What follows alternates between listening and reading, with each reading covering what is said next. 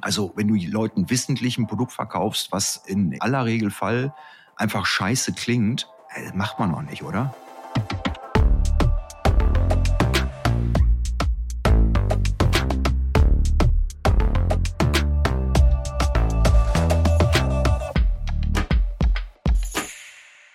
Hallo und herzlich willkommen zu einer neuen Ausgabe von Kilohertz und Bitgeflüster, dem HiFi-Podcast von HiFi.de. Heute haben wir mal ein fast aktuelles oder leider auch äh, bedauerlicherweise immer wieder und immer noch aktuelles Thema äh, zu besprechen. Auslöser war diesmal eine Meldung aus Großbritannien, wo ein Mensch, ein Mann verurteilt wurde, weil er innerhalb von sechs Jahren schlappe 1,2 Millionen Pfund mit gefälschtem Vinyl äh, verdient hat. Und das war der Punkt für mich, wo ich gesagt habe, okay, da, da, da muss man drüber reden. Und da gab es eigentlich nur einen, mit dem ich darüber reden kann, nämlich jemanden, der sein Geld mit dem Verkaufen und Ankaufen und Verkaufen von gebrauchtem äh, Vinyl äh, ver verdient. Und das ist nämlich der Michael Lohrmann, der ja auch schon mal in der zweiten Podcast-Ausgabe war, es glaube ich, oder der dritten war. Michael, hallo, danke, dass du dir recht spontan Zeit genommen hast. Ja, gerne. Hallo. Vielleicht fangen wir mal ganz kurz an, ähm, weil die Leute jetzt nicht wegrennen werden, um die Ausgabe 2 des Podcasts zu hören. Was ist der Vinylbus und was machst du da? Okay, äh, der Vinylbus ist äh, ein amerikanischer Schulbus, den ich äh, zu einem fahrenden Schallplattenladen umgebaut habe. Und äh, da passen rund 4000 LPs rein, also so ganz dicker Daumen. Und äh, damit fahre ich durch die Lande und äh, besonders gerne in Orte, in denen es keine Plattenläden mehr gibt, weil ich verkaufe vornehmlich gebrauchte Schallplatten bei mir im Bus. Die sind äh, alle gewaschen und in einem sehr guten Zustand. Und äh, das ähm, gibt den Leuten halt die Möglichkeit, dann an dem Tag, wenn ich in einem Ort bin, äh, in dem es keinen Plattenladen gibt, äh, gebrauchte Platten bei mir zu kaufen, anstatt sie übers Netz zu bestellen. Und äh, da gibt's dann halt keine bösen Überraschungen, sagen wir mal so. Genau.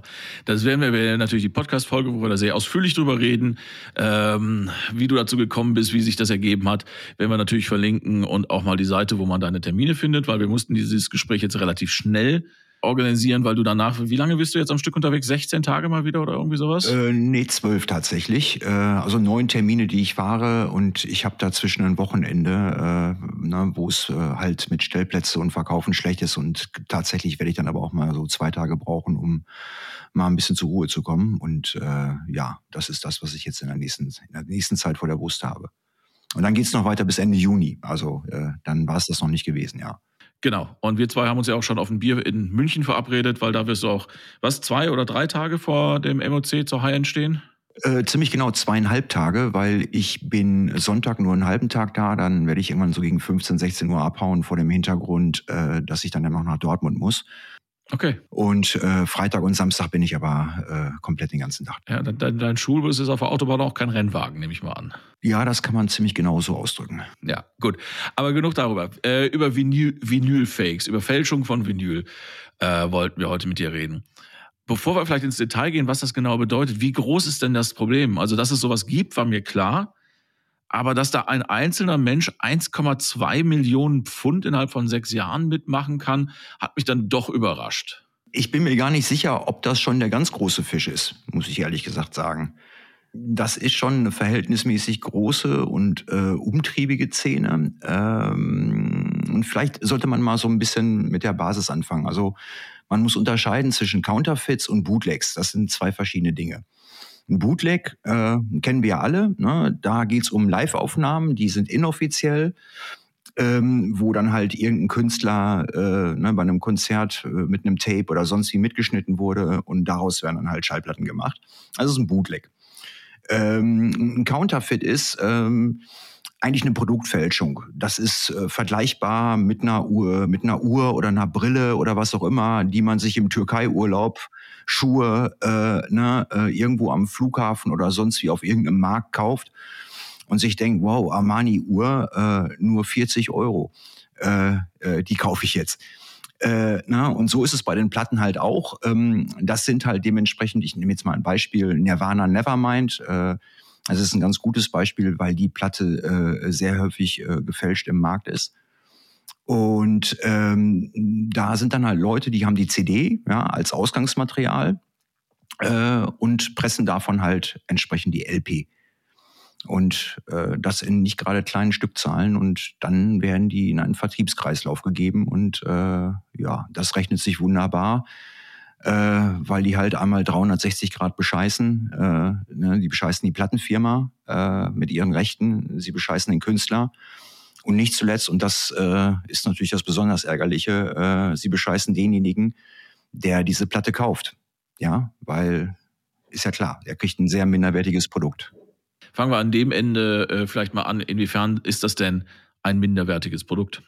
Wenn die halt die CD als Ausgangsmaterial haben, ich würde mal nicht vermuten, dass die dann halt noch ein riesiges Mastering machen mit kompletten Fachleuten in tollen Studios oder was auch immer, sondern dann wird die CD halt einfach gerippt.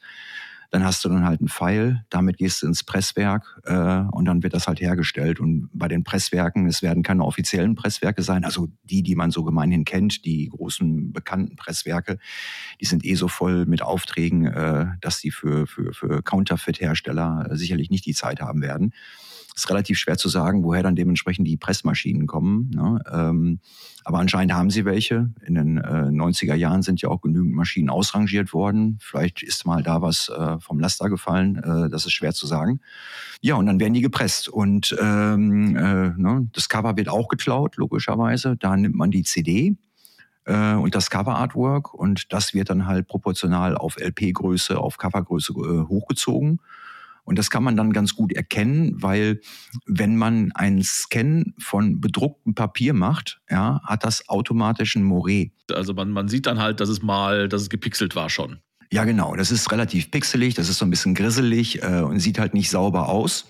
Äh, und das ist dann schon mal ein Hinweis darauf, äh, dass es sich um einen Counterfeit handeln könnte. Problem, äh, viele offizielle äh, Veröffentlichungen, die in der heutigen Sta äh, Zeit stattfinden, also insbesondere Wiederveröffentlichungen, die haben dasselbe Coverproblem, ja, aus zwei Gründen, weil entweder haben sie das Original Artwork nicht mehr und müssen es von der CD ziehen, ja, oder sie haben die Situation, äh, dass es das Album nie auf LP gab, ja, und das bedeutet, dass dann halt selbst offizielle Veröffentlichungen äh, sehr häufig pixelig sind und das macht natürlich dann äh, diesen First-View-Unterschied äh, nicht mehr komplett deutlich, ja.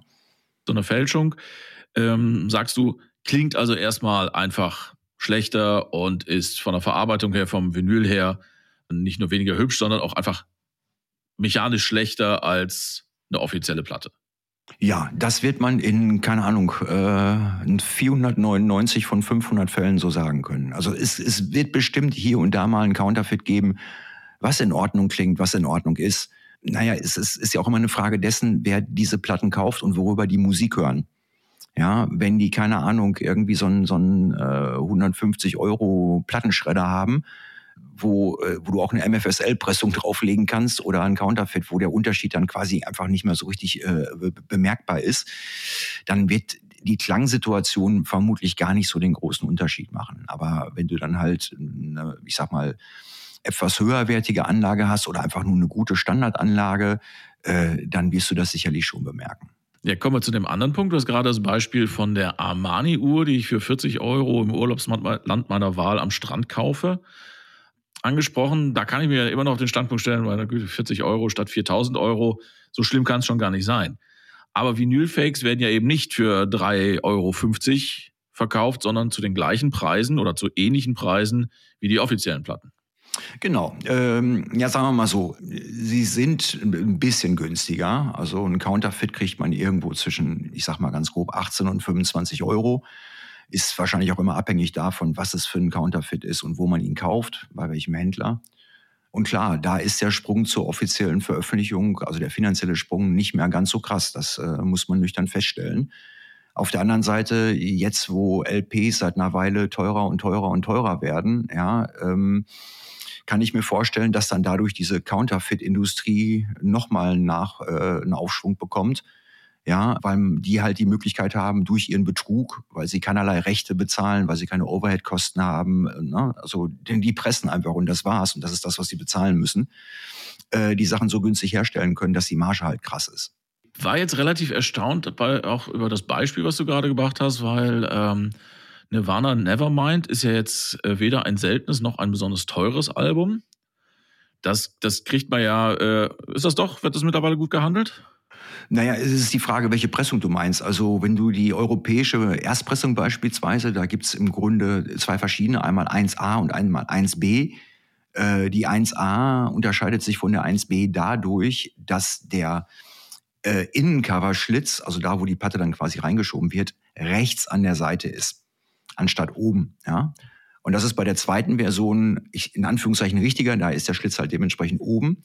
Äh, und diese A1A-Variante, wo der Schlitz halt an der rechten Seite ist, äh, die wirst du in einem guten Zustand für 300 Euro verkaufen können, während dann die 1B, also ne, von 91, ähm, äh, irgendwas um die 100 Euro in einem sehr guten Zustand äh, äh, erlösen wird. Aber du hast natürlich die Nachpressungen, die jetzt seit einer Weile ne, äh, im Markt sind. Werden denn die alten Scheiben, also diese, diese teuren Erstpressungen gefälscht oder werden einfach neue Re-Releases, werden jetzt neue Re-Releases verkauft? Ähm, die Frage verstehe ich nicht ganz. Wie meinst du das?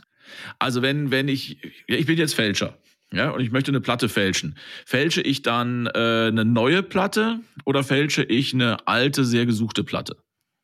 Äh, das eine muss das andere ja nicht ausschließen. Äh, die gucken halt, dass sie Titel pressen, von denen sie halt sicher sein können, dass sie sie gut verkaufen werden. So, das äh, erzählt die Geschichte. Und das hat irgendwann auch mal einen anderen Hintergrund gehabt. Da muss man aber eine kleine Zeitreise machen.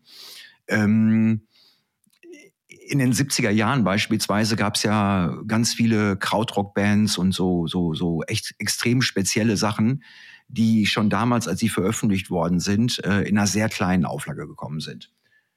Ähm, da gibt es beispielsweise eine Band äh, namens äh, Nosferatu. Das ist ein ganz gutes Beispiel. Oder The Human Beast. So, das sind so Proc-Alben, äh, die halt im Original quasi nicht zu bekommen sind. Und wenn du sie kriegst, für ein Schweinemoos. So. Und da fing es dann an, dass von solchen extrem raren und gesuchten Platten solche Counterfeits gemacht worden sind. Aber ich glaube, dass da der Ansatz damals noch ein Stück weit ein anderer war. Da ging es nämlich darum, Dinge verfügbar zu machen, weißt du? Mhm. Die gab es ja auch nicht auf CD in den 70er Lagen, äh, in, in, den 70er Jahren logischerweise, aber es gab die CD halt noch gar nicht. Äh, und da könnte man zumindest noch reininterpretieren, da waren Leute der Meinung, diese Platte muss gehört werden und hey, äh, cool, wir können sogar noch ein paar Mark damit verdienen. Ähm, äh, ne, ich will nicht sagen, dass ich dafür Respekt habe, aber da habe ich zumindest noch in einem gewissen Rahmen ein Verständnis. Zumal es dann halt nicht um die großen Big Player Led Zeppelin oder Black Sabbath oder was auch immer ging, sondern halt wirklich um nur Szene bekannte Bands, die sonst auch keinen interessiert haben. Und ne, äh, da war der Aspekt der Verfügbarkeit schon mal einer, den man da durchaus irgendwie berücksichtigen kann. Und in der heutigen Zeit hat sich das halt komplett geändert. Äh, da geht es nur noch darum, was können wir äh, äh herstellen, wo wir 100% sicher sein können, in, in großen Stückzahlen zu verkaufen, wo können wir Industrielücken quasi schließen. Und das war vor ein paar Jahren mutmaßlich nochmal ausgeprägter, als es bei Status Quo der Fall ist, vor dem Hintergrund, dass die Plattenfirmen, also vielleicht sogar insbesondere die Majors, ja relativ spät wach geworden sind, was diesen Vinylboom betraf. Mhm. Äh, das heißt, in den ganzen Nullerjahren oder äh, in den Zehnerjahren, ich sag mal bis Mitte 2015 vielleicht, da konntest du dich auf den Kopf stellen, Nirvana Nevermind auf LP gab es schlichtweg nicht. Also offiziell weil da einfach nichts gemacht worden ist. Und das betrifft jetzt nicht nur Nirvana. Da ich könnte jetzt auch, keine Ahnung, äh, System of a Down nennen, Pearl Jam, die ganzen Sachen, die aus den 90ern kommen ne, und die halt schon äh, ne, eine wichtige popkulturelle Marke sind, ähm, die waren schlichtweg nicht verfügbar. Und das haben die geändert. Mhm. Nur halt dann nicht mit 500er Auflagen von Nosferatu oder The Human Beast, sondern halt mit, mit adäquaten Stückzahlen, äh, äh, um halt diesen Markt äh, äh zu befriedigen. Mhm. Ja, wenn wir schon gerade bei der Zeitreise sind, ich meine mich dunkel zu erinnern, dass es auch aus ähnlichen Gründen äh, in Osteuropa recht viele inoffizielle äh, Pressungen von Musik gegeben hat. Äh, insofern inoffiziell, als dass halt das schon irgendwie staatlich gesteuert war, aber der Staat halt keine äh, Gebühren irgendwie abgeführt hat an das kapitalistische System des Westens, sondern die Musik aber trotzdem in irgendwie irgendeiner Form veröffentlicht hat so gesehen könnte man fast behaupten, dass ein großer Teil der Amiga-Veröffentlichungen Counterfeit sind. Aber, ne, die haben ja zumindest die Originalbänder anscheinend bekommen äh, von der jeweiligen äh, westlichen Plattenfirma. Aber äh, wenn man dann halt keine äh, Lizenzen dafür bezahlt, dann ist es ja immer noch ein gestohlenes Produkt so gesehen. Ne? Ich muss auch noch mal gra äh, graben. Ich habe irgendwo, glaube ich, noch eine, eine recht obskure tschechische Pressung von Miles Davis mit Charlie Parker, glaube ich. So, sowas gibt es dann eben auch. Hm. Aber gut, da, davon reden wir jetzt äh, nicht, sondern wir reden ja schon von Sachen, die, die heute im Jahr 2023 produziert werden, wo du, also die Erklärung, dass halt ja, äh, irgendwann die ganzen ausrangierten Pressmaschinen vielleicht irgendwo gelandet sind, wo sie dann äh, heute noch inoffiziell benutzt werden, nach Jahrzehnten ohne Wartung. Das kann ich mir noch irgendwie erklären, wo ich aber größere Probleme habe, oder was heißt größere Probleme, einfach keine Ahnung habe, was sind denn dann die Vertriebswege für diese Fälschung? Also, wo, werd, wo, wo laufe ich Gefahr, so eine Fälschung zu kaufen? Ja, und das, das ist leider das tragisch Traurige an der Sache. Ähm, der große Teil der Sachen wird auf Plattenbörsen verkauft.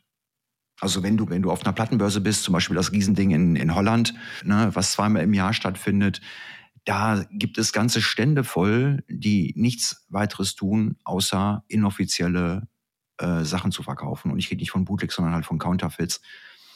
Ähm, da gibt's dann Verkäufer, die manchmal wirklich auch kackendreist sind, die so tun, als wäre es das Original und äh, ne, wo sie dann halt auf äh, die Außenhülle sowas schreiben wie Rarität, drei Ausrufezeichen. Äh, und das korrespondiert dann mit 25 Euro. Interessantere Rarität eigentlich.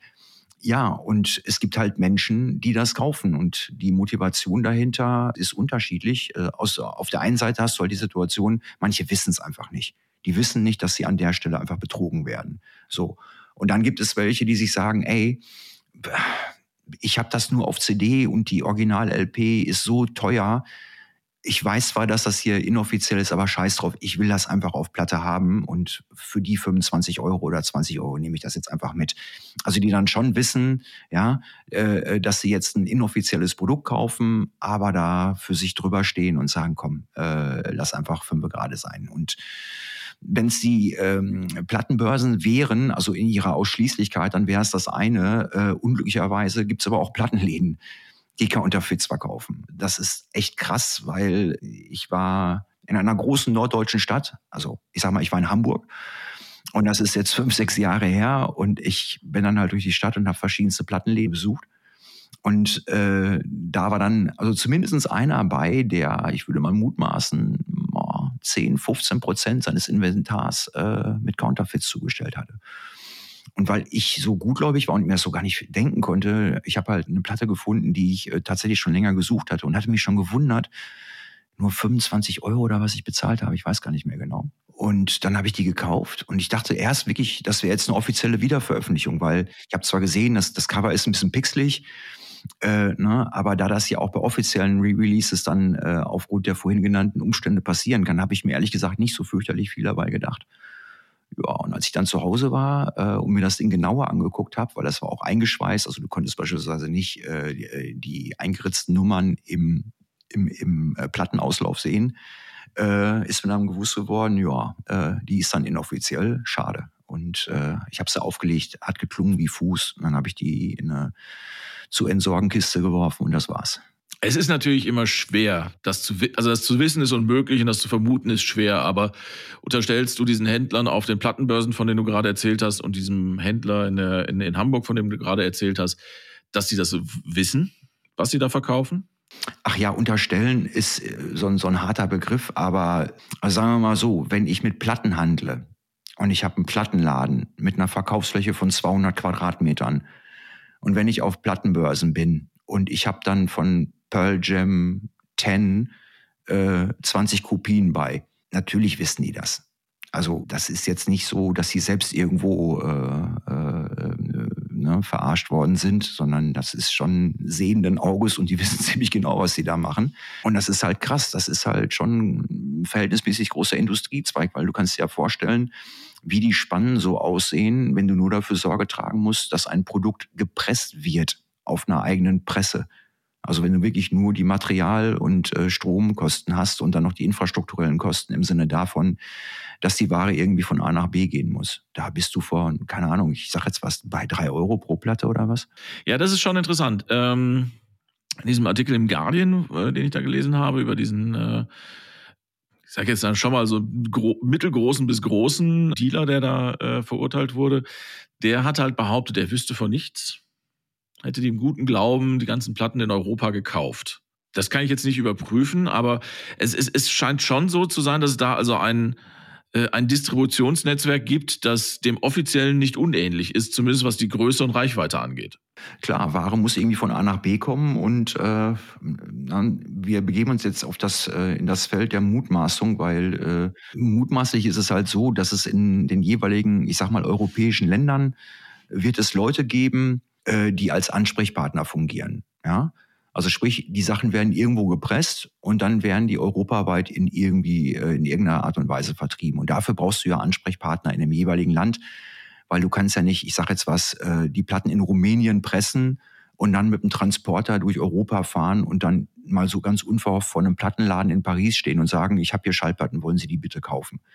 Das heißt, sie werden mutmaßlich Leute in den jeweiligen Ländern haben, wo die Ware dann hinkommt und dann wird die wahrscheinlich fein verteilt äh, an Plattenläden oder auf äh, Börsen durch Händler, die äh, auf Börsen sind.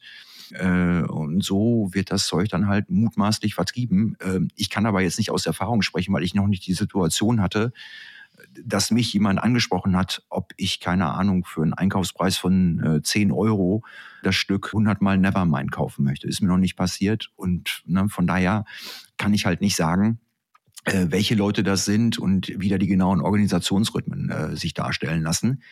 Ich weiß aber, dass die Leute, die für die Herstellung verantwortlich sind, halt auch Leute haben, die sich im Bereich der Musik auskennen.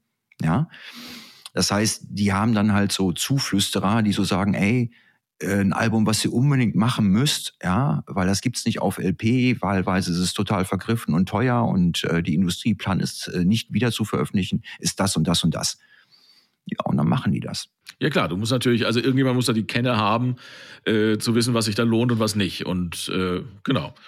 Okay. Weiß man oder hast du eine Vermutung, wo diese Fälschungen hergestellt werden? Das, das wäre jetzt eine Mutmaßung, das äh, will ich mir nicht anmaßen. Gibt es wahrscheinlich auch jetzt nicht so, also es gibt ja jetzt nicht das, äh, das ist das Opiumdreieck für Vinyl, sondern das sind wahrscheinlich viele Länder, viele Möglichkeiten. Ähm, das kann von Finnland bis Griechenland überall sein. Also, ne, also, also du gehst davon aus, dass es in Europa passiert, nicht in, irgendwo in Asien. Naja, sagen wir mal so, ich gehe erstmal davon aus, dass es nicht ein Presswerk gibt. Ich gehe davon aus, dass es mehrere geben wird. Wahrscheinlich auf jedem Kontinent äh, dann irgendwie eines oder zwei. Keine Ahnung, ist schwer zu sagen. Äh, aber dass es dann halt nur eine Zentrale gibt, wo dann quasi die ganze Welt raus bespeist wird, äh, das kann ich mir nicht vorstellen. Ja, normalerweise ist ja so die, die Unterstellung äh, schnell gemacht. So, ne? Alles, was im Internet ist, ist äh, sowieso so ein bisschen zwielichtig. Die beiden Beispiele, die du jetzt genannt hast, waren aber durchaus in real life echte Menschen, echte Läden, echte Stände auf Messen. Ist online bestellen also gibt es die zwei großen Quellen dafür sind eBay und Discogs.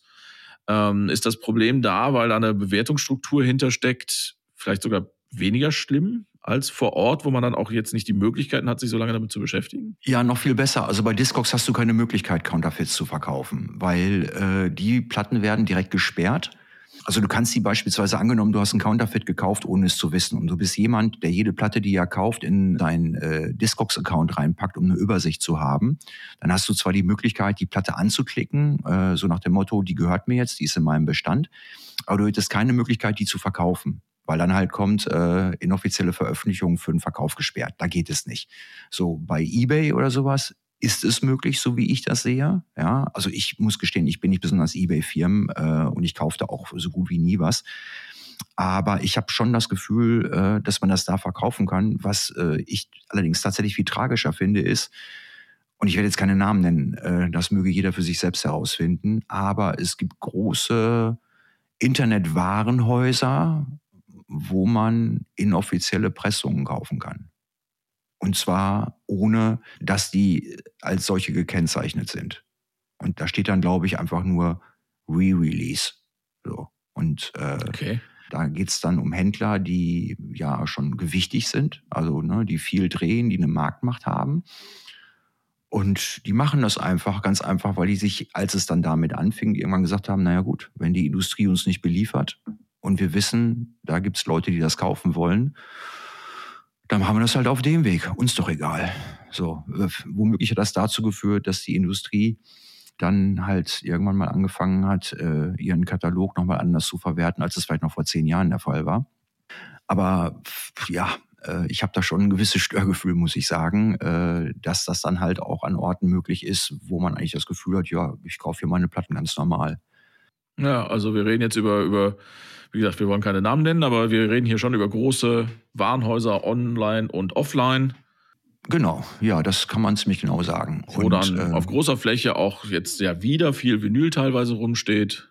Genau. Fein äh, säuberlich, ein Zellophan eingeschweißt, ordentlich ausgepreist. Richtig, genau. Also, und auch in der Zuverlässigkeit, was, äh, was die Zustellung betrifft. Also das ist eine, ganz professionell. Ähm, es tut jetzt auch keine Not, da irgendwelche Namen zu nennen. Und äh, es mag auch sein, dass sich das mittlerweile äh, ein bisschen relativiert hat vor dem Hintergrund, dass halt tatsächlich viele Sachen auch wieder veröffentlicht werden. Ne, also und sprich die Not gar nicht mehr so großartig da ist, ähm, äh, auf solche Veröffentlichungen zurückzugreifen. Aber eigentlich ist es eine Sache, die ja, die ist nicht in Ordnung. Zumal man muss halt sehen, ich weiß von einem befreundeten Plattenhändler, der hat mal wirklich aus Versehen ein Counterfeit bei sich im Laden stehen gehabt. Hat er irgendwie in einem Ankauf gehabt, äh, hat das irgendwie beim Auspreisen nicht richtig geschnallt und hat die sich in den Laden gestellt. War eine Platte für 30 Euro oder was, nichts Besonderes eigentlich.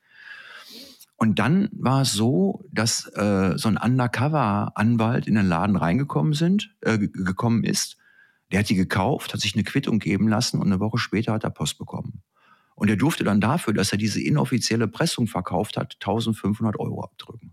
Mhm. So. Und parallel dazu ist es aber so, dass dann, ich sag mal, Dickschiffe im Internet sowas machen und da scheint es irgendwie kein Problem zu geben. Also wenn dann diese Händler, äh, an die ich da denke, pro verkauften Tonträger, äh, der inoffiziell ist, 1500 Euro abdrücken müssten, dann wird selbst irgendwann mal ein Dickschiff ziemlich schlank. Genau, da würden die das vielleicht auch sein lassen, ja.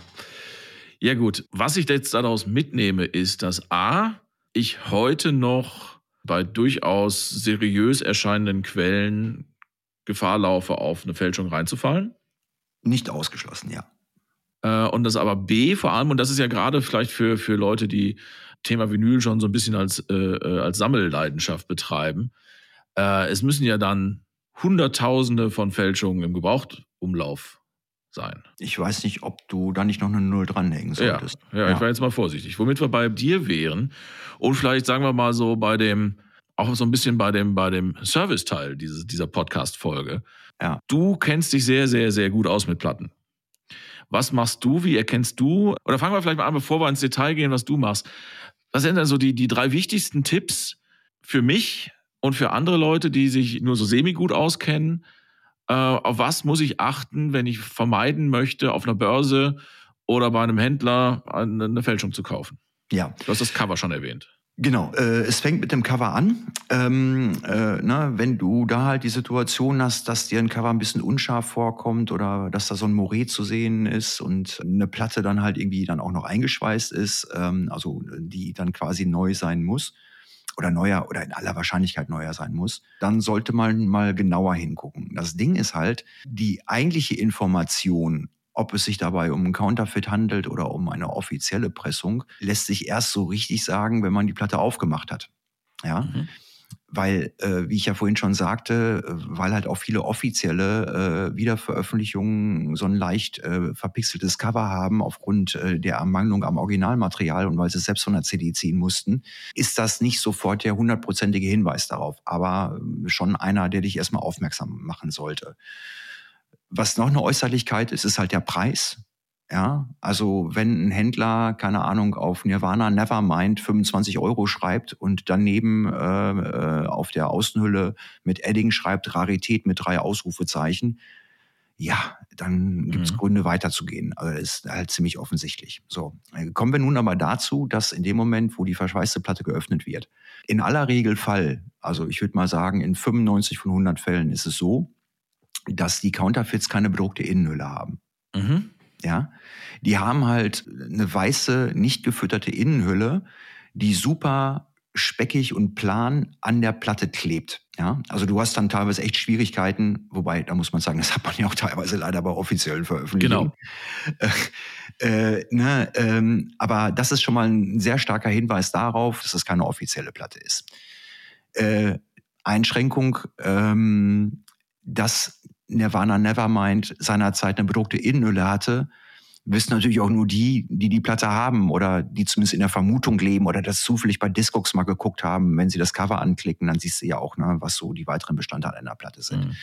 Aber das ist natürlich schon irgendwo ein Hinweis, mit, mit dem man trotzdem arbeiten kann. So. Und der dritte Punkt ist halt, wenn du die Platte rausgeholt hast, die Label haben das gleiche äh, äh, Phänomen, sag ich mal, wie die Sleeves, also die Cover, im Sinne davon, dass auch die Label ziemlich verpixelt sind. Mhm.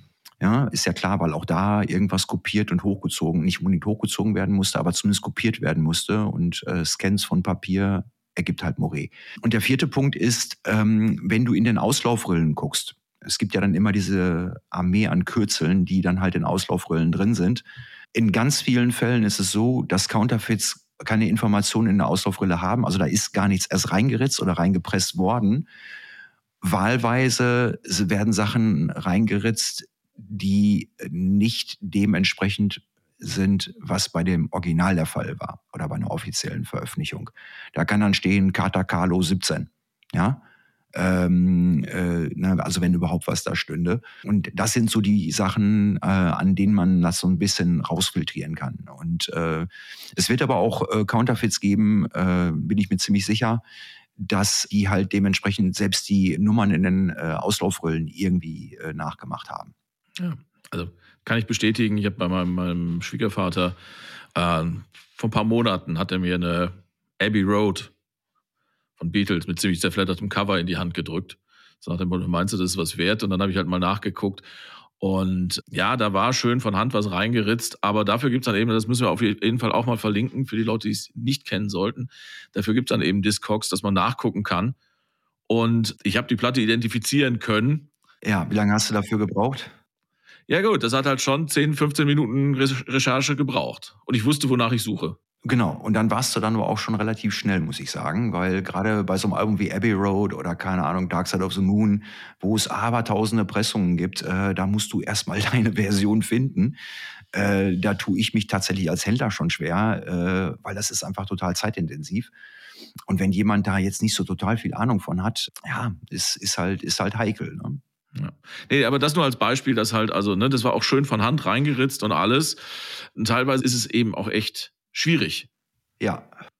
Diese, diese Fälschung. Ich, ich hatte halt so eine Vermutung, sonst hätte ich gar nicht nachgeguckt, weil irgendwie Irgendwas, irgendwas war da seltsam dran. Ich kann es jetzt nicht mal, mal genau sagen. In der heutigen Zeit gibt es eine gewisse Anzahl an Leuten, die auf das Format LP und Vinyl stehen, die das aber auch so ein bisschen als Gadget ansehen, ja, die so eine sowas auf Platte haben wollen, die vielleicht eine kleine Anlage zu Hause stehen haben. Äh, manchmal gibt es vielleicht sogar Leute, die überhaupt keinen Plattenspieler haben und sich trotzdem Platten kaufen, die das beinahe schon wie so eine Art Merchandise-Produkt verstehen. Und da sind dann halt so, so, so, so Kleinigkeiten äh, für die völlig unbedeutend. Ja, also äh, was in der Auslaufrolle steht oder nicht, ist denen noch völlig wurscht. Ne? Oder wenn ein Cover ein leichtes Moret hat, äh, solange die Platte irgendwie sauber durchspielt und da die Musik drauf ist, die man haben will. Ja, oder an der Wand gut aussieht. Ja, oder an der Wand äh, gut aussieht. So ein Moret erkennt man ja auf fünf Meter Abstand auch nicht so besonders gut. Da musst du ja schon ein bisschen genauer hingucken. Und äh, das mag den Leuten reichen. Ich äh, ich war bei einer Plattenbörse. So, und stand ich halt davor und wie das dann halt immer so ist und deswegen fahre ich auch nicht mehr auf Plattenbörsen. Die Türen von der Plattenbörse gehen auf. Keine Ahnung, 150 Menschen stürmen in den Saal, weil logischerweise ist in dem Saal viel, viel mehr Angebot als in meinem Bus. Da sind ja dann, keine Ahnung, 100 Händler, 80, 70 Händler mit entsprechend vielen Platten und äh, die haben dann so ein bisschen Fear of Missing Out und rennen halt sofort rein, äh, damit sie bloß nichts verpassen. So.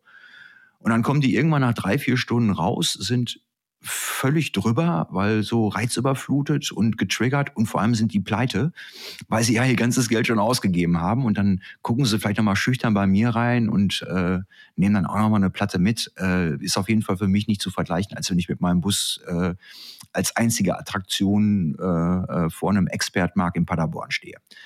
So, und dann kommen die halt mit ihren Tüten und sagen, oh, ich habe so geile Sachen gefunden, unfassbar, hier Krautrock dies und dann habe ich noch die Nevermind und Wahnsinn und äh, total geil. Und dann sage ich, zeig mal, was hast du denn da gekauft? Und dann holen die das raus und du siehst wirklich, wie die sich freuen.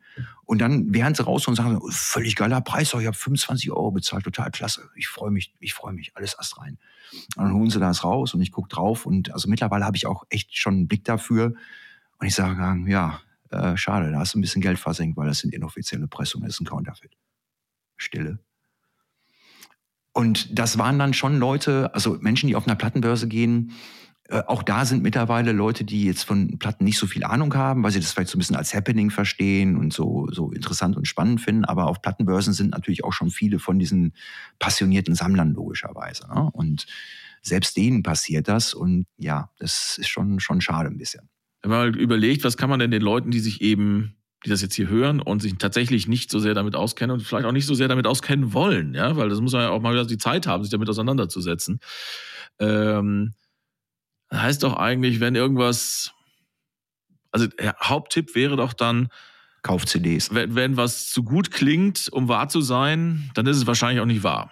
Also sprich, wenn auf einer Nevermind oder auf einer anderen seltenen Platte ein kleiner Preis draufsteht, ja, aber dann musst du natürlich auch erstmal ahnen, dass das Nevermind eine seltene Platte ist äh, auf Vinyl. Ne? Da haben ja dann viele schon zu Recht erstmal nicht das Gefühl, weil Nevermind ist eine der, eines der größten Alben aller Zeiten. Ja, ja, ja richtig. Und dann kommt man ja nicht auf den Gedanken, dass, dass sowas auf Platte total rar sein könnte. Und äh, vor zehn, zwölf Jahren war das aber definitiv der Fall, weil die Industrie in der Zeit halt wenig bis gar nicht nachgepresst hat. Also die offizielle Industrie, ja gebrauchte Platten eingeschweißt kaufen ist ein No-Go, richtig? Äh, gebrauchte Platten eingeschweißt kaufen. Äh, du meinst also Sachen, äh, die, keine Ahnung, äh, von 1984 sind, aber noch eingeschweißt sind. Ja. Äh, nö, wieso No-Go? Naja, weil dann kann ich nicht reingucken. Dann kann ich da, wo ich sie kaufe, nicht reingucken und mir den Rest anschauen. Ja, äh, gut, dann müsste man ja unterstellen, dass es dann bei so einer ja, okay, sagen wir mal so. Das ist so ein bisschen die, die Schwierigkeit. Ich habe jetzt an Platten gedacht, die wirklich 1984 hergestellt worden sind, also quasi als es passiert worden ist, weil, äh, als es passiert ist, weil ich habe häufiger mal in Sammlungen äh, noch eingeschweißte Platten. New Old Stock. Ja, genau. Ich hatte neulich äh, Rumors von Fleetwood Mac äh, noch eingeschweißt äh, äh, und es war eine Originalpressung, weil derjenige, der die sich gekauft hat, der hat die gekauft und die war eingeschweißt und hat die sich in den Schrank gestellt. Ja. Okay, ne, ne, streicht, was ich gerade gesagt habe. Michael hat mehr Ahnung und natürlich recht. Sowas gibt es auch. Und dann ist es sogar ziemlich cool. Hm. Es ist dann eher so, dass, ja, es ist halt schwierig. Äh, Nochmal dieses Nevermind-Beispiel. Also, äh, du kannst Nevermind heutzutage ja auch eingeschweißt als Neuware offiziell kaufen. So, das, das, das geht ja. Ne? Ähm, und das war dann aber vor zehn Jahren, würde ich sagen, äh, wenn ich überhaupt zu lange zurückrechnen muss, deutsam schwieriger. So, und wenn man dann eine andere Band Tool beispielsweise, da dauert es ja dann teilweise relativ lange, bis das, was sie vorab auf CD veröffentlicht haben, irgendwann mal auch, auch auf LP erscheint. Korrigier mich, aber ich meine, 10.000 Days äh, gibt es immer noch nicht äh, auf LP. So, davon gibt's aber, weiß ich nicht, 30, 40 Counterfeits. Ich, ich wollte gerade sagen, ich bin mir ziemlich sicher, sie schon alle auf LP gesehen zu haben, aber ob das offiziell ist. Nö. Ja. Die war nicht offiziell. Die ist nie, also ich müsste mich jetzt schwer täuschen, aber ich meine, äh, das Album wäre nie offiziell auf LP erschienen. So, und ich habe tatsächlich von 10.000 Days äh, eine Pressung hier. Ich wusste, dass es ein Counterfeit ist. Ähm, äh, die war in einer Sammlung drin, die ich gekauft habe. Also die habe ich nicht proaktiv selbst äh, gekauft, so nach dem Motto, oh geil, endlich habe ich es auf Platte, sondern die war halt in der Sammlung mit dabei. Und dann habe ich das mal recherchiert und von dem Album gibt's ewig und, und ohne Ende Counterfeits. Ne? Ganz einfach, weil da ein Markt ist. Es gibt super viele Tool-Fans, ja.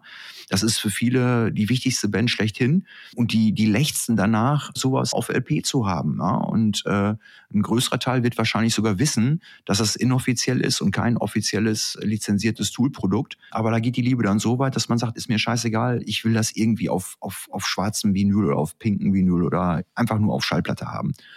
Ja, und dann greifen die zu und dann kannst du dir ja vorstellen, um welche Summen es dann da am Ende des Tages auch geht. Ne?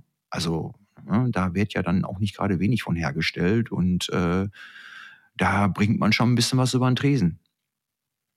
Es gibt auch Counterfeits, äh, kann ich vielleicht nochmal kurz anmerken, die richtig teuer sind. Ja, also ich habe hier, habe ich vorhin extra noch geholt, äh, um nochmal nachzuschauen, von Nosferatu, dieser, dieser, dieser Prog-Band äh, aus den 70ern.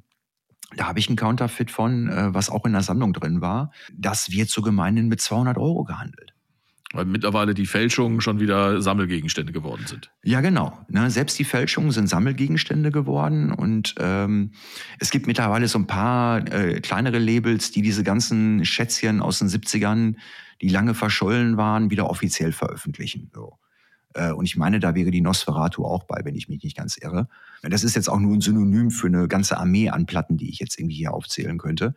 Äh, aber ich will es nicht unnötig kompliziert machen. Äh, aber was ich sagen will, ist, selbst für solche Produkte äh, gibt es halt enorme Wertsteigerungen oder so ein Sammelding in Anführungszeichen.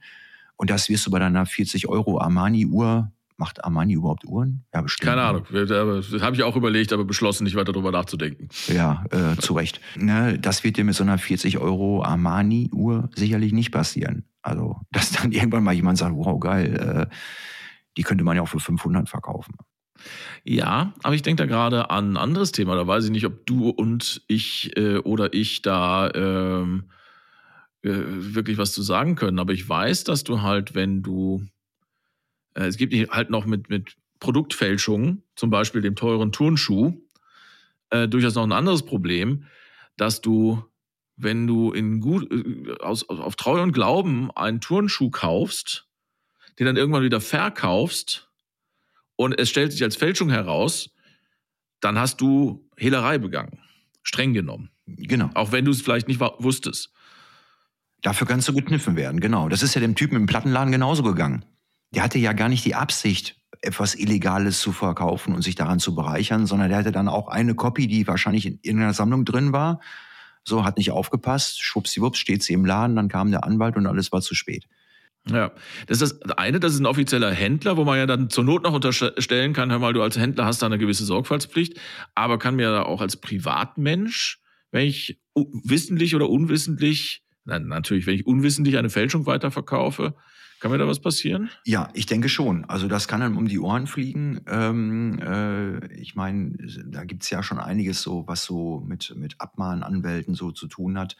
Das ist ja auch ein Geschäftszweig, wenn man das so sehen möchte. Und äh, ich würde das nicht tun, sagen wir mal so. Da, das wäre mir definitiv zu heiß. Ich meine, klar, wenn man ein Konvolut verkauft über eBay, wo 200 Platten drin sind, ähm, wo man wahrscheinlich auch nicht alle Platten so fotografisch zeigt und selbst bei einem Counterfeit auf dem Foto wird man wahrscheinlich gar nicht erkennen, dass es ein Counterfeit ist, dann mag das was anderes sein, als wenn man jetzt gezielt äh, eine einzelne Platte hat, von der man sich trennen möchte und halt nicht weiß, dass es ein Counterfeit ist. Das, das kann einen schon um die Ohren fliegen. Ich würde das tatsächlich nicht machen. Mhm. Ähm, aber ich verkaufe sowas halt eh nicht, aber nicht in erster Linie aus äh, strafrechtlichen Gründen, sondern weil ich es einfach unanständig finde. Also man muss jetzt nicht päpstlicher als der Papst sein. Das ist jetzt nicht das, was ich sagen möchte, aber äh, weißt du, die Industrie, die Plattenfirmen, egal ob groß oder klein, äh, sind die ersten, die beschissen werden. Die haben irgendwann mal viel Geld für Künstler auf den Tisch gelegt und versucht, dieses Produkt groß zu machen. Und dann kommen irgendwelche Strolche, kopieren das und äh, fahren quasi den Rahmen ein. Das ist, das ist nicht cool. Vom Künstler müssen wir gar nicht reden, weil der sieht da natürlich gar nichts von, logischerweise. Zumal man nicht vergessen darf, äh, wenn erstmal eine gewisse Anzahl an Counterfeits von irgendeinem Album äh, im Markt ist und die Plattenfirma dann auf den Gedanken kommt, hm, wir könnten ja eigentlich mal dieses Album wieder veröffentlichen, dann ist der Markt natürlich auch schon ein bisschen abgegrast. Weil viele Leute vielleicht gar nicht wissen, dass sie einen Counterfeit haben, weil einigen Leuten das im Zweifel egal ist, weil Hauptsache LP und die sich dann ne, die Frage stellen müssen, ob sie jetzt, nachdem sie 25 Euro für das Counterfeit bezahlt haben, nochmal 30 Euro für die offizielle bezahlen. So, das heißt, da geht natürlich auch ein gewisser Marktanteil verloren und deswegen ist das halt asozial. Und der dritte Punkt ist der Konsument. Also, wenn du Leuten wissentlich ein Produkt verkaufst, was in aller Regelfall einfach scheiße klingt, macht man auch nicht, oder? Äh, offensichtlich gibt es Menschen, die das anders sehen. Sonst hätten wir dieses Gespräch nicht führen können. Ähm, aber ansonsten bin ich dabei dir. Aber ich bin immer noch bei diesem äh, Service-Gedanken. Am Ende läuft es leider dann darauf hinaus, dass man dass also selbst Leute wie du oder der Plattenhändler im Freundeskreis, die sich gut mit dem Thema auskennen, sind nicht hundertprozentig davor gefeit, auch mal eine Fälschung zu kaufen. Ja, oder eine Fälschung in der Sammlung mit dabei zu haben äh, ne, und dann aus einer Baselei heraus. Äh, äh, ich habe teilweise Platten gehabt, äh, Placebo ist da ein gutes Beispiel, irgendein Placebo-Album, ich weiß nicht mal, wie es heißt. Da habe ich locker eine Stunde vorgesessen, um zu schnallen, ob das jetzt offiziell ist oder inoffiziell. Das war tipptopp gut gemacht. Also Ast rein. Und äh, es gab dann irgendwann einen kleinen Kniff, an dem ich dann erkannt habe, äh, dass es eine inoffizielle äh, Pressung sein muss, aber das hat mich eine Stunde gekostet. Mhm. Und da war ich auch kurz davor zu sagen, ja, also es deutet alles darauf, hinaus, äh, darauf hin, dass es offiziell ist und äh, da kommt jetzt ein Preis rauf und dann geht das ab in den Bus. Aber irgendwas muss da ja dran gewesen sein, dass du ja trotzdem, dass du halt trotzdem die Zeit noch investiert hast. Irgendwas hat dich ja gestört. Genau, da war irgendein Störgefühl. Das ist jetzt drei, vier Jahre her. Ich kann dir jetzt nicht mehr ad hoc sagen, äh, äh, was es genau war. Aber ich hatte irgendein Störgefühl, dass ich mir dachte, ey, irgendwie ist das doch trotzdem komisch. Und äh, je länger ich dann in Anführungszeichen recherchiert habe, äh, irgendwann war mir dann klar, okay, nee, es muss ein Counterfeit sein, weil es gab halt zwei oder einen Grund, äh, der da ganz dafür sprach. So, und ne, ich bewerte Counterfeits auch komplett anders als Bootlegs. Also ich verkaufe auch keine Bootlegs im Bus. Da geht es aber wirklich in erster Linie darum, dass ich keinen Bock drauf habe, äh, dann 1500 Euro oder wie viel Geld auch immer an Strafe zu bezahlen, weil ich ein Bootleg verkauft habe. Ähm, ich meine, na klar, auch da wird der rechte Inhaber hintergangen. Das muss man nüchtern so sehen. Nur bei Bootlegs habe ich schon noch das Gefühl, dass wir von einem Fanprodukt sprechen. Ja, weil, keine Ahnung, wenn wenn es irgendein Iron Maiden Bootleg gibt, äh, die Band hat dann 1992 in Budapest gespielt oder sowas in der Art und davon gibt es eine Live-Aufnahme. Dann wissen Maiden-Fans erstmal ziemlich genau, dass es eine inoffizielle Veröffentlichung ist. So, das ist schon mal das eine. Das ist der Hauptunterschied zur Nirvana Nevermind, äh, wo du halt eine 1 zu 1 Kopie oder annähernd eins zu eins Kopie äh, von, von dem Original hast. So, das ist ein komplett neues Produkt und Maiden-Fans wissen, okay, das ist jetzt eine Platte, die ist nicht offiziell von äh, EMI Elektroda veröffentlicht, sondern, ne, oder mittlerweile Warner, ähm, äh, sondern das ist halt ein Bootleg. So, das ist schon mal der eine Punkt. Und der zweite Punkt ist, es gibt halt Menschen, die halt ihre Bands einfach lieben. So, für die bedeuten die alles. Und äh, jemand aus meinem äh, näheren Bekanntenkreis, der hatte mal zu einem Zeitpunkt seines Lebens 400 Metallica-Bootlegs. Oder 300. Auf jeden Fall echt okay. viele. Echt ja. viele. Richtig viele. Weil Metallica halt für ihn die ersten drei Alben äh, plus And Justice for All war für ihn ja der liebe Gott. Da, da gab es einfach nichts Geileres. Mhm. So, und der wollte halt wissen, wie Metallica geklungen haben, als die, keine Ahnung, in Barcelona in einem Club vor tausend Leuten gespielt haben. Ja. So, und deswegen hat er sich das gekauft. Und äh, was ich natürlich darüber im Klaren, wie ich das vorhin schon mal gesagt habe, dass es was Inoffizielles ist. Aber das hat einen anderen Charme, weißt du, was ich meine? Und Bootlegs werden dann ja halt auch nicht mit einer 50.000er Auflage rausgehauen da reden wir ja dann auch irgendwo von anderen Stückzahlen. Und äh, in den 70er Jahren, als das Ganze dann so äh, mit, mit Live-Bootlegs so richtig dann Fahrt aufgenommen hat, da, das war halt das war halt eine andere Geschichte. Ich habe selbst auch so ein paar Bootlegs von Black Sabbath beispielsweise. Hatte ich neulich welche in, einer, in, in einem Konvolut, was ich angekauft hatte. Die Cover-Artworks sind so cool und es ist so handmade und es ist so, du merkst halt, da haben Fans gesessen, die, die Bock hatten, ihre Lieblingsband davon irgendwie eine Platte rauszubringen weißt du, wo die halt nicht von der Kohle getrieben waren, wie das bei den Counterfeit-Leuten der Fall ist, sondern wo die von einer, von einer Passion getrieben worden sind. Und dafür habe ich dann halt auch einen gewissen Grad an Wertschätzung, auch wenn ich natürlich weiß, dass es ganz streng genommen illegal ist. So und ja, das ist moralisch ein bisschen, bisschen eher verständlich, sagen wir mal so. Aber auch da muss man tatsächlich differenzieren, weil äh, ich weiß nicht, ob du dich noch an diese luxemburgische Firma namens Swinging Pick erinnern kannst.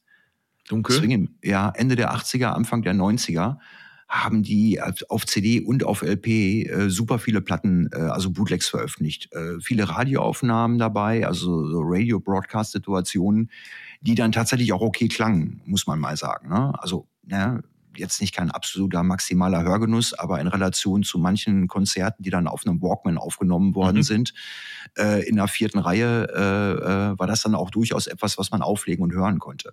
Und die haben das dann halt professionalisiert wenn man das so sehen möchte, weil die hatten dann, dann eine ganze Armee von Künstlern und haben halt gepresst, was, was nicht bei drei auf dem Baum war und von dem sie wussten, ähm, das lässt sich verkaufen. So.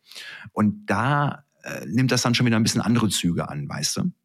Wo das dann so aus, nicht aus so einer Fan-Motivation herauskommt, sondern aus der, aus einer Profitmotivation. Ja, ich habe übrigens eine Bootleg-Geschichte, von der ich jetzt hoffe, dass ich dich damit beeindrucke, weil selbst du die nicht kennst. Die habe ich jetzt auch nicht verifiziert, die habe ich aber letztens gehört, aber sie klang sehr glaubwürdig. Ähm, auf dem ersten Peaches-Album, ich glaube, es ist das erste Album. war so der für Peaches Verhältnisse Hit äh, Fucking the Pain Away. Okay. Drauf. Die Aufnahme, die da auf der äh, Platte gelandet ist, ist streng genommen ein Bootleg. Aha. Und zwar ist das bei einem, bei einer, ähm, beim Soundcheck passiert. Und die Tontechnikerin, die eigentlich da nur den Sound gemacht hat, hat einfach mal ein Tape reingeworfen und auf Record gedrückt und ist danach zu Peaches gegangen und hat ihr das für irgendwie 50 Ocken verkauft. Ah, okay. So nach, einfach eine schnelle Mark gemacht. Ja. Und Peaches fand die Aufnahme halt so perfekt, dass sie gesagt hat, ich, ich gehe jetzt nicht nochmal im Studio, nehme das nicht nochmal neu auf, sondern genau so ist es. Okay. Ja, äh, das ist tatsächlich eine Geschichte, von der ich noch nie gehört habe. Es mag Vielleicht ist sie auch, auch total, aber ich, äh, ich habe sie letztens in einem anderen Podcast gehört und ähm, ja. Es, es würde passen, sagen wir mal so. Ja.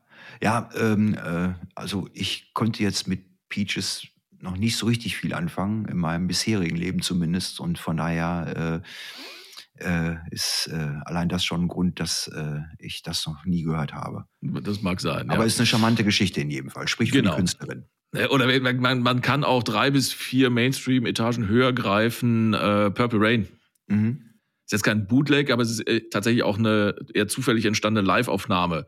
Ja die da auf dem Album gelandet ist. Ja, äh, ich meine, klar, in dem Bereich gibt's dann äh, schon die eine oder andere Kuriosität in Anführungszeichen. Und na, ne, ich habe es jetzt auch nur nochmal angesprochen, um halt nochmal auf den Hinweis äh, des Unterschiedes zwischen Bootlegs und Counterfeits hinzuweisen und dass man die moralisch anders bewerten kann. Ja. Das finde ich auch tatsächlich, ähm, ob sie juristisch anders bewertet ist, da möchte ich mich nicht festlegen, aber ich finde das eben auch moralisch, ethisch deutlich anders zu bewerten, weil da eben auch, wie du schon sagst, es wird da halt nichts, nichts vorgetäuscht.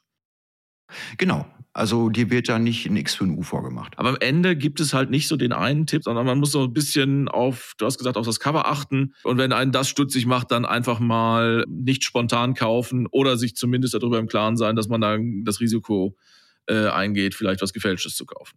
Ja, genau. Du und deine äh, und andere Plattenhändlerinnen und Händler können sich das eben nicht leisten. Das heißt, wenn bevor du eine Platte in den Bus stellst, ähm, also ich weiß, dass du wie viele Plattenwaschmaschinen hast da mittlerweile unten laufen, parallel? Wir haben hier von Clear Audio vier Maschinen gerade. Ja. Ähm, das heißt, die, die kommen nicht nur gewaschen, frisch gewaschen in den Bus, sondern du müsstest dann, das heißt auch, dass du jede einzelne Platte dir anguckst. Wenn es eine Nevermind von Nirvana ist, dann wirst du, weil du dich da offensichtlich, weil du da im Thema bist, wirst du das schon ziemlich schnell entscheiden können. Ähm, bei Sachen wie dieser Placebo, von der du erzählt hast, dauert dieser Prozess länger. Das muss auch aber eigentlich musst du das doch wirklich bei jeder Platte sehr gewissenhaft machen, wenn du sicher gehen willst, dass dir da nichts durchgeht. Ja, so gesehen schon. Ähm, auf der anderen Seite, ich meine, es betrifft natürlich, ja, das kann man so auch nicht sagen. Ich hatte neulich eine Sammlung von, von jemandem gekauft, der auch passionierter Sammler war.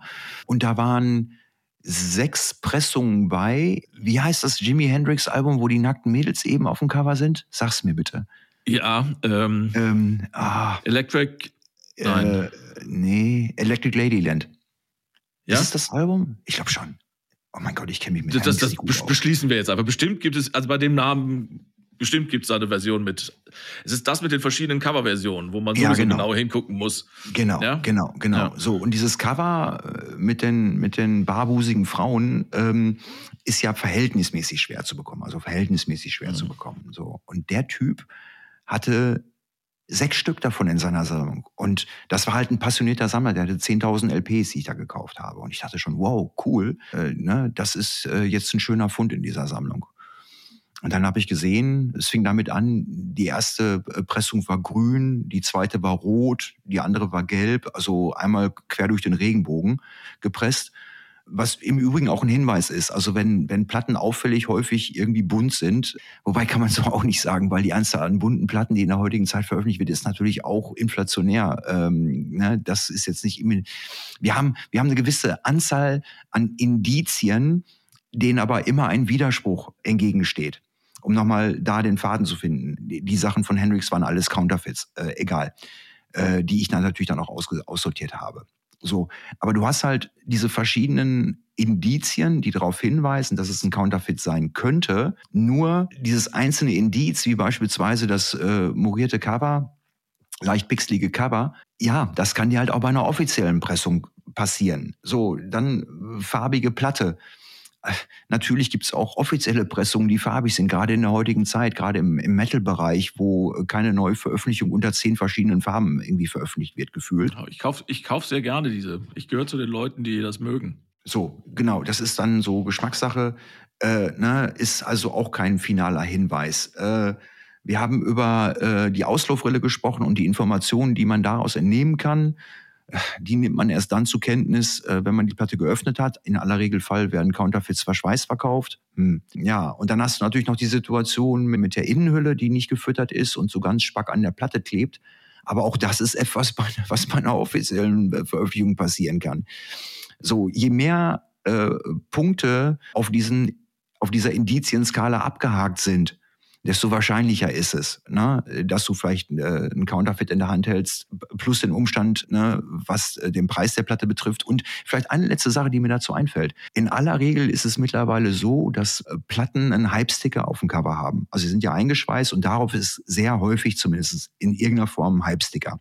Was ist ein Hype-Sticker? Ein Hype-Sticker ist, wo dann halt draufsteht, die neue Supergroup mit dem und dem Musiker, jetzt ihr zweites Album, das Proc Master, äh, Masterpiece des Jahres 1993. Also ein, ein, ein Werbeaufkleber auf der Einschweiß. Ja, genau. Genau, genau. Oder es kann auch sein, gibt so gewisse Firmenaufkleber, kann man quasi sagen, die dann halt in ihrer eigenen äh, optischen Ästhetik mit ihrem eigenen Logo dann darauf hinweisen, dass die Version, die du da gerade in der Hand hältst, auf 300 Stück limitiert ist und im, äh, im roten Vinyl ist oder sowas in der Art. Halt so Aufkleber. So, und die sind natürlich dann für die Counterfeit-Vögel nicht so ganz so einfach nachzumachen. Ne? Also zumindest nicht dann in dem Moment, wo diese Platten dann just erscheinen. Die müssten die dann quasi erstmal kaufen, um dann halt auch nochmal einen Scan von diesem Aufkleber zu machen. So, das kann ein Hinweis sein. Also da kann man es eher andersrum drehen. Wenn eine Platte einen Hype-Sticker hat, der, der klar äh, gedruckt ist und der nicht irgendwie zusammengefummelt aussieht, dann ist die Wahrscheinlichkeit groß, dass es ein offizielles Produkt sein kann. Ich glaube, ich habe das auch schon mal gehabt, dass es umgekehrt war ich glaube, es kann sein, dass es bei diesem Abbey Road war, das weiß ich aber nicht mehr genau, dass ein Sticker, der eigentlich auf der Außenhülle, auf der Zellophanhülle aufgeklebt sein sollte, bei der Fälschung auf dem Cover mitgedruckt war. So, genau. Das ist das ein, ich, genau, das hatte ich auch schon mal, wo ich auch geguckt habe. Das sieht nicht so aus, als sollte das dahin gehören. Genau, das ist ein sehr gutes Beispiel. Das gibt es tatsächlich häufiger mal, dass die Sachen, die eigentlich ein Sticker waren, ja, dann quasi im Artwork mitverarbeitet und gedruckt worden sind. So, das ist dann halt ein sehr sachdienlicher Hinweis, aber das passiert tatsächlich nicht allzu häufig. Na, und du siehst, also du hast eine gewisse Handvoll an Indizien, mit dem man, glaube ich, arbeiten kann. Die haben wir jetzt ja auch schon zweimal aufgezählt. Ja, und dann, es gibt trotzdem keine finale Gewähr. Man muss sich da wahrscheinlich auch ein bisschen reinfuchsen. Ne? Also je länger man so mit der Materie zu tun hat und je mehr Platten man kauft und ne, desto mehr kriegt man auch ein Gespür dafür. Äh, ich sehe das jetzt bei mir, aber ich kann mich jetzt natürlich auch nicht mit einem normalen äh, Plattenkäufer vergleichen, weil ich in den letzten Jahren, keine Ahnung, 50.000 Platten ausgepreist habe. So. Ja, am Ende muss man, glaube ich, einfach sagen, das Risiko besteht. Wenn ich jetzt eine Platte sehe, die ich vor allem kaufe, um sagen zu können, ich habe die Platte im Schrank stehen oder an der Wand hängen und die kostet halt 25 Euro, dann ist es immer noch nicht schön, wenn es eine Fälschung sein sollte, aber dann ist es vielleicht auch für mich privat ein bisschen egal. Wenn es irgendwie in Richtung Sammlerstücke geht, ist halt einfach höchste Vorsicht geboten. Ja, ja, genau. Und das ist der Punkt. Aber Sammlerstücke kaufen natürlich auch nur Sammler. Und äh, ich habe hier von, äh, habe ich vorhin noch irgendwie aus dem Lager geholt, Scorpions, Pure Instinct, äh, kein gutes Album äh, von 1996. Äh, die war halt auch in der Sammlung drin als LP, wo ich dachte, wow, cool. Ich meine mich zu erinnern, damals wäre die LP gar nicht erschienen, also offiziell. Oder nur irgendwie in Brasilien oder so, also wo du echt super viel Glück haben musst, um so eine Platte überhaupt zu haben. Und da siehst du es beispielsweise schon am Cover. Ich kann es ja jetzt nicht zeigen, weil wir haben ja einen Podcast das ist so pixelig und es sieht so scheiße aus. Ähm, Ne, da, das schreite ich quasi an, ich bin inoffiziell. So. Was man aber in jedem Fall machen sollte, äh, wenn man so ein Ding gekauft hat, unwissentlich, also wenn man das Gefühl hat, oh, jetzt bin ich hier aber abgezogen worden, geht zum Händler und sagt ihm, Alter, was ist los mit dir? Sofort meine Kohle zurück. Ja. ja, da sind wir tatsächlich, das bringt uns eigentlich zurück zum, zum, zum Anfang und Anlass dieses Podcasts. Diese Geschichte in, in Großbritannien ist genauso abgelaufen, dass halt jemand gekauft hat, bei diesem Händler. Der hat dann halt äh, die Platte bekommen, hat festgestellt, das ist eine Fälschung und ist damit eben zu offiziellen Stellen gegangen. Genau. Oder ich glaube, er hat erst den Verkäufer kontaktiert und der hat so ein bisschen auf doof gemacht. Kann das ja, sein? Ja, irgendwie sowas. Und daraufhin ist er dann, das war halt dann sein Fehler, weil daraufhin ist er dann zu offiziellen Stellen gegangen und haben sich das so. mal angeschaut und haben halt festgestellt, oh, der gute Mann hat ja in den letzten sechs Jahren ganz viele Platten verkauft. Das müssen wir uns mal genauer angucken. Genau, genau. Das ist eigentlich erstaunlich, nachdem was ich, also ich hatte wirklich nicht äh, so richtig die Ahnung von der Größenordnung äh, dieser Thematik. Das habe ich jetzt erst äh, gelernt. Dafür schon mal danke, Michael. Also es ist eigentlich erstaunlich, dass sowas noch nicht viel häufiger und in viel größerem Maßstab aufgeflogen ist. Ja, das äh, wundert mich tatsächlich auch. Also das ist jetzt kein Aufruf an, an Justiz und äh, äh, ausführende Gewalt, äh, da jetzt mal dringend tätig zu werden. Aber äh, ich bin schon irritiert darüber. Zumal äh, äh, in anderen Bereichen, ja, ich glaube, da wäre man relativ schnell bei einer Ahndung dabei. Also ne, denk jetzt an das Uhrenbeispiel oder meinethalben äh, irgendwelche Fashion-Geschichten. Ich habe neulich im Fernsehen auch eine Dokumentation darüber gesehen, äh, wo äh, so ein äh, ARD-Team war das, glaube ich, undercover halt Kleidung gekauft hat, die gefälscht war. Also Sneaker, äh, da gibt's ja dann irgendwie auch einen riesigen Markt für und Leute, die ein Schweinegeld dafür ausgeben. Nun gut, jeder hat so seins. Ähm, ne? Und dann kriegst du dann halt einen Schuh, der dann vielleicht im Original, ich sag jetzt was, 5, 6, 800 Euro kostet, für 199. So. Und auch da äh, bei den Schuhen ist es dann genauso. Da müssten dann äh, Experten schon auch mal ein bisschen länger hingucken, ne, bis sie die Fehler oder die Unebenheiten entdecken. Ne? So, und ja, wie gesagt, bei Platten ist es so gesehen nicht viel anders. Nur mögen dann Schallplatten der, ja, die, die unbedeutende Ware sein, ja. Ja, das, das wird es sein. Also es gibt ja auch an den, an den internationalen Flughäfen, gibt es ja mittlerweile ganze Zollabteilungen, die nichts anderes machen, als die Jagd nach Produktfälschungen zu gehen. Genau.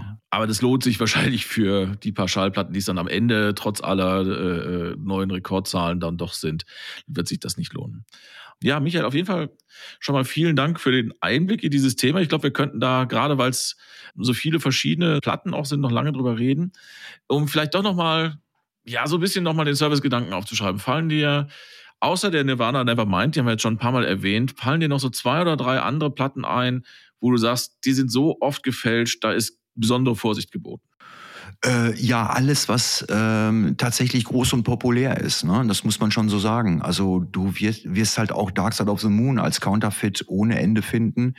Äh, Led Zeppelin, äh, Doors, also alles, was halt wirklich richtig bekannt ist. Und ähm, ist ja auch klar, die Leute haben die Motivation, äh, den Plunder äh, entsprechend äh, zu verkaufen und äh, dann, dann gehen die nicht gerade in die kleinste Nische, die im Markt irgendwie da ist. Äh, ich habe das ja vorhin mit Hendrix gesagt. Riesenkünstler, Riesenalbum, äh, riesige, riesige Historie. Und das wird natürlich dann gerne zum Anlass genommen, solche Sachen herzustellen. Ne? Von daher, das alles aufzurattern, was da möglich wäre. Ich habe vorhin nochmal bei mir im Lager nachgeguckt. Ich glaube, ich habe da ungefähr 200 Counterfeits stehen, so dicker Daumen.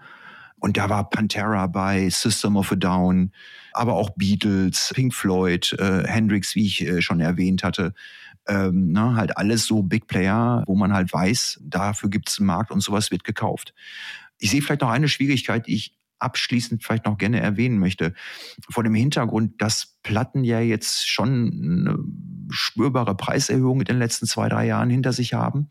Äh, bei allem Verständnis dafür, äh, dass dem so ist, und äh, ich will das überhaupt gar nicht anzweifeln, da muss jeder Konzern seine eigenen Entscheidungen treffen. Die werden vermutlich schon genau wissen, was sie da tun. Aber das öffnet natürlich schon nochmal auch ein bisschen den Türspalt für die Counterfeit-Industrie.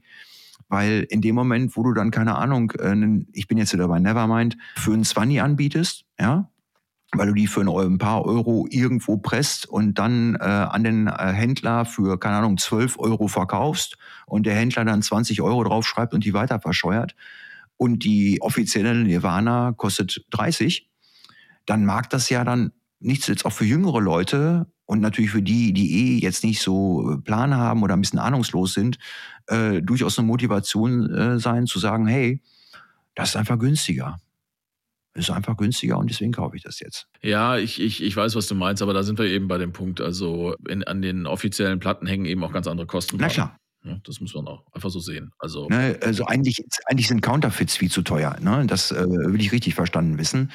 Ähm, aber mir ging es nur um die äh, preisliche Differenz, die sich dann erstmal für den Kunden auftut. Ja, äh, aber ich glaube auch auf der anderen Seite, dass die Fälscherszene, das ist zumindest jetzt so ein Gefühl, was ich habe, ihre Hochzeit so ein bisschen hinter sich hat. Also nicht, dass jetzt die Counterfeit-Industrie in der Versenkung verschwunden ist, so meine ich das nicht, aber vor dem Hintergrund, dass es halt viele offizielle Wiederveröffentlichungen gibt und nicht alle sind fürchterlich teuer. Das darf man bei der ganzen Diskussion ja auch nicht vergessen. Es ist ja jetzt nicht so, dass jede Platte plötzlich 50 Euro kostet, sondern eher die Ausnahmen, sage ich mal. Wenn dann also die Industrie diese Lücken selbst schließt, ja, dann ist es natürlich auch für die Counterfeit-Leute dann äh, irgendwann schwierig, da noch in den Markt zu kommen oder für sich zu erobern. Und das war vor zehn Jahren halt was anderes, weil da wurde einfach noch nicht so fürchterlich viel wieder veröffentlicht. Und ne, die hatten halt ganz andere Möglichkeiten.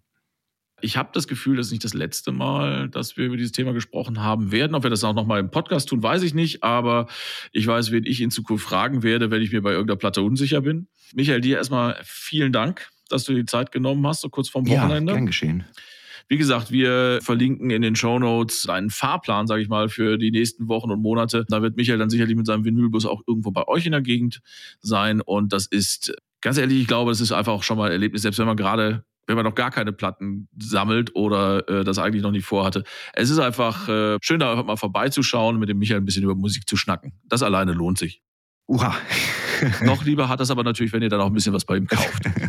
Michael, vielen Dank. Du, gern geschehen. Ich hoffe, ich konnte ein bisschen weiterhelfen, auch wenn meine Informationen dann naturgemäß vage sein mussten das liegt an, an, an dem Thema. Also ich glaube, sie waren gerade gerade das Gegenteil von vage, aber es ist eben vielschichtig, ja. das Thema. Gut, Michael, dir wie gesagt vielen Dank für das Gespräch. Euch äh, am anderen Ende vielen Dank fürs Zuhören. Ich hab, hoffe, ihr habt ein bisschen was von mitgenommen und wir werden auf jeden Fall auch nochmal ähm, das Thema auf hifi.de ein bisschen aufgreifen. Da müssen wir mal einen Weg finden, weil das ist äh, wie gesagt, ein Stückchen größer, äh, als ich mir das so vorgestellt habe. Und da werden wir mal ein bisschen genauer drauf schauen. Ansonsten, wenn euch dieser Podcast gefallen hat, was ich jetzt einfach mal hoffe, wenn ihr jetzt noch zuhört, dann lasst uns gerne auch ein Abo da und ein Like. Wenn ihr äh, Anregungen habt, was Themen oder Gäste angeht oder auf höfliche Art und Weise ein bisschen Kritik loswerden möchtet, dann geht das sehr gerne unter bitgeflüster.hifi.de.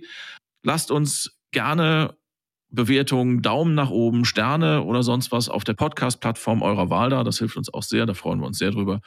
Und ja, wir hören uns in zwei Wochen mit dem nächsten Thema wieder. Dann sind wir noch nicht auf der High-End, aber schon fast unterwegs dahin. Michael, da sehen wir uns auch und da freue ich mich jetzt schon drauf. Vielen Dank. Auf Wiedersehen. Alles Gute. Tschüss.